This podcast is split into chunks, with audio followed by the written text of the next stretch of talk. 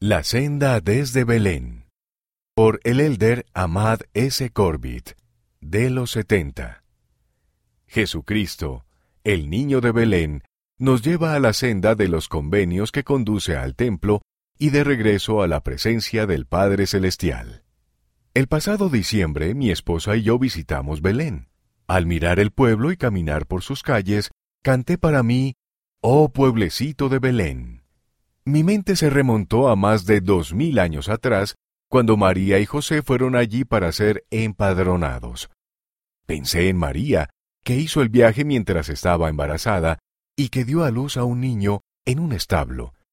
Visitamos la región de colinas rocosas palestinas que hay cerca, incluso donde los pastores velaban por sus rebaños.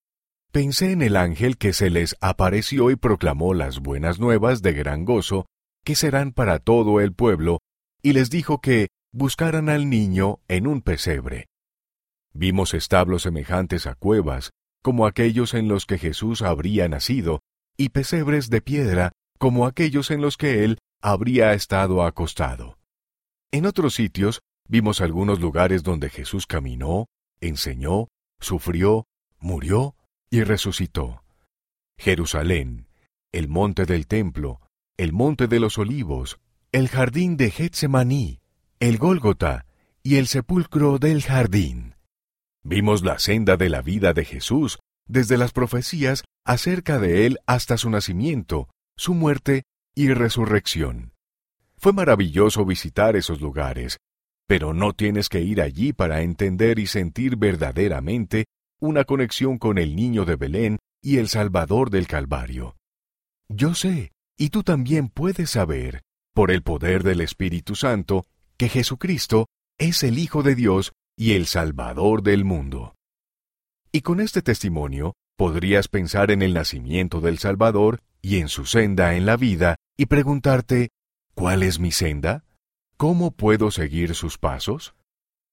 ¿Cómo venir al Salvador hoy?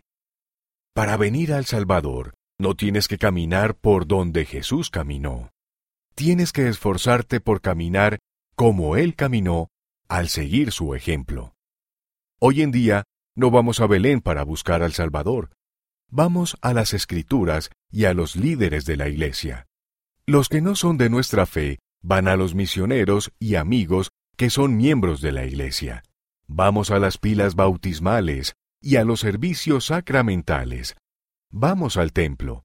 En otras palabras, hacemos y guardamos convenios sagrados. El niño de Belén es la razón por la que tomamos la Santa Cena. Él es la razón por la que vamos a los templos. Él es la forma en que llegamos y nos mantenemos en la senda de los convenios, la cual conduce a través del templo y finalmente de regreso a la presencia de nuestro Padre Celestial. Él es la razón por la que procuramos llevar a cabo la obra de salvación y exaltación. ¿Cómo celebrar esta Navidad? Este Santo Niño Jesús es también la razón por la que celebramos la Navidad. Su paz, que no es de este mundo, es la razón por la que nos unimos a otras personas de todo el mundo para desear en la tierra paz, buena voluntad para con los hombres, a toda la familia humana. La profundidad del significado de la Navidad para ti y para mí, como seguidores de Jesús, en la Iglesia de Jesucristo de los Santos de los Últimos Días proviene de nuestra conexión por convenio con el Salvador y el Padre Celestial. Proviene de comprender la función de Jesucristo en nuestra vida. Esta Navidad dedica tiempo a reflexionar sobre el prodigio de la escena en el establo de Belén hace tantos años, y escucha al Espíritu testificarte que el niño en el pesebre es aquel que expió por ti, por mí y por toda la humanidad.